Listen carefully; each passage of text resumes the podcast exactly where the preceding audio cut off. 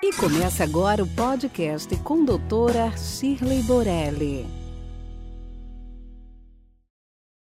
E hoje nós vamos falar de um assunto muito interessante, principalmente agora com esse calor, com esse sol brasileiro, que é hiperidrose. Olha, você tem aquele suor excessivo, camisa fica molhada, né, Chile? É. Aquele famosa, aquela famosa pizza. pizza debaixo do braço. Muito chato, né? Hum, Aí a pessoa vai te abraçar chato. e você fala, ah, tudo bem.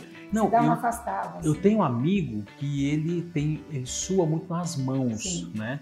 E assim, ele toda hora ele tem que estar tá secando as mãos e ele é fotógrafo, né? Então ele pega a máquina e a máquina fica molhada e ele é, é um muito ruim. Atrapalha muito a própria vida da pessoa. Porque a gente fala de calor, mas quem tem hiperidrose mesmo transpira o tempo inteiro.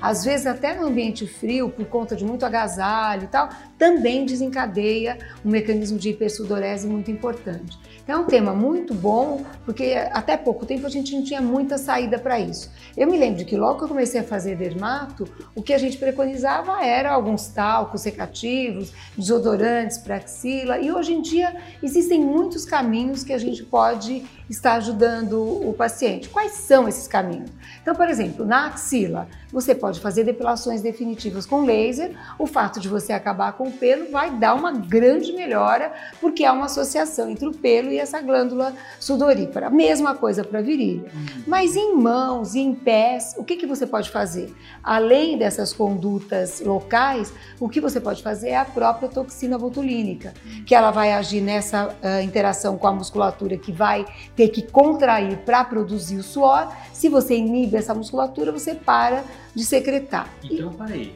Então quer dizer que isso tem a ver com a musculatura? A musculatura de contração da glândula, não hum, musculatura grande. Sim. Esse músculo pequenininho que, que faz a glândula se contrair.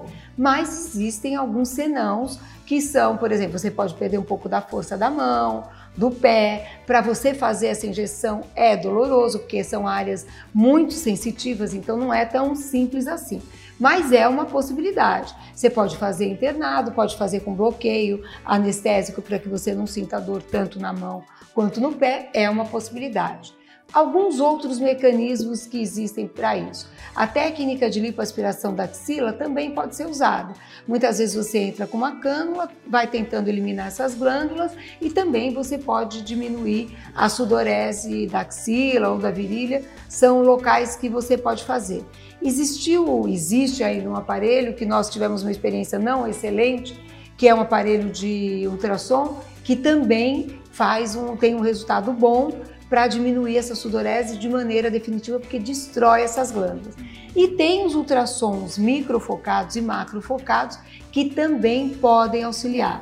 Mas, na verdade, o que a gente quer trazer aqui, que é uma coisa muito simples, principalmente para hiperidrose axilar, é a toxina botulínica. Para quem não sabe, né, a gente fala toxina botulínica, é, é, o famoso Botox, né? Então é uma marca, Botox é igual Bombril, né, Chile? Sim, tem várias toxinas, Várias né? toxinas, mas o que é conhecido todo mundo é o Botox. Inclusive o Botox parece algo milagroso, né? É, faz muita coisa, Porque né? o Botox ele faz muita coisa, ele tem tanto tratamento estético, obviamente, Sim. como tratamento é, é, médico propriamente, médico, né? né? Porque na verdade ele foi, ele foi trazido primeiro para a parte médica para tratamento do estrabismo, para essas alterações neurológicas. Ele trata cicatrizes inestéticas, ele trata essa hiperidrose e trata também rugas, sorriso gengival, hipertrofia do masseter. Existem muitas funções para a toxina botulínica em que ele é altamente indicado e os resultados são muito bons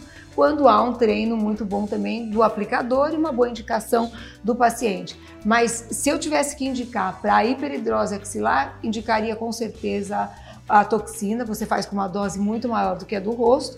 Em contrapartida, ele também demora muito mais tempo para acabar. Então, normalmente em torno de oito meses a um ano, você tem que fazer uma nova sessão. Mas é sensacional, porque aquela pessoa realmente que mancha a roupa, muitas vezes perde a roupa porque mancha um tecido que não tolera o desodorante ou o suor, você está ali de uma maneira confortável e sem, sem causar essa coisa tão inconveniente que é esse suor. É, e o interessante é que a, a, o Botox, quando ele é aplicado, ele tem um resultado muito bom, é rápido, né? uhum. né? E, e, é rápido também na aplicação. Sim. Tem esse pequeno desconforto, mas com anestésico fica muito tranquilo. Muito né? tranquilo. E também você acaba que é, resolvendo esse problema por um bom tempo. Sim. Então você elimina. Duração né? muito grande. A duração é muito grande. Né? Então acho que é uma grande dica para quem tem essas alterações e fica incomodado com isso né? Então, além do suor, eventualmente o odor, todas essas coisas têm tratamento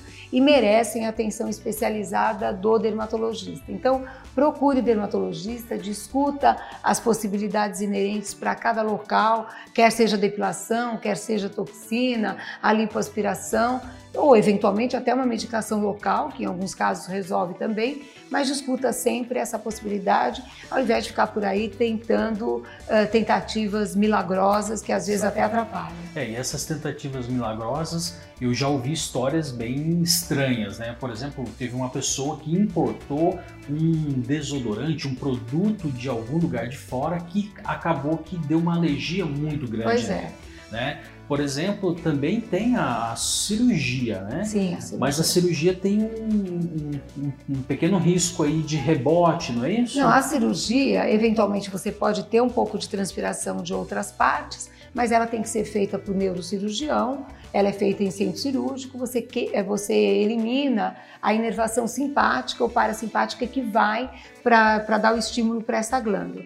Mas pode ser feita nos casos muito exagerados, especialmente quando a hipercidorese é de mãos, é de pés, em que você não tem muitos outros recursos, você é um advogado, alguém que precise trabalhar, um cirurgião, que aquilo vai deslizar, às vezes é um bom caminho. A gente não citou, mas essa cirurgia também pode ser feita assim.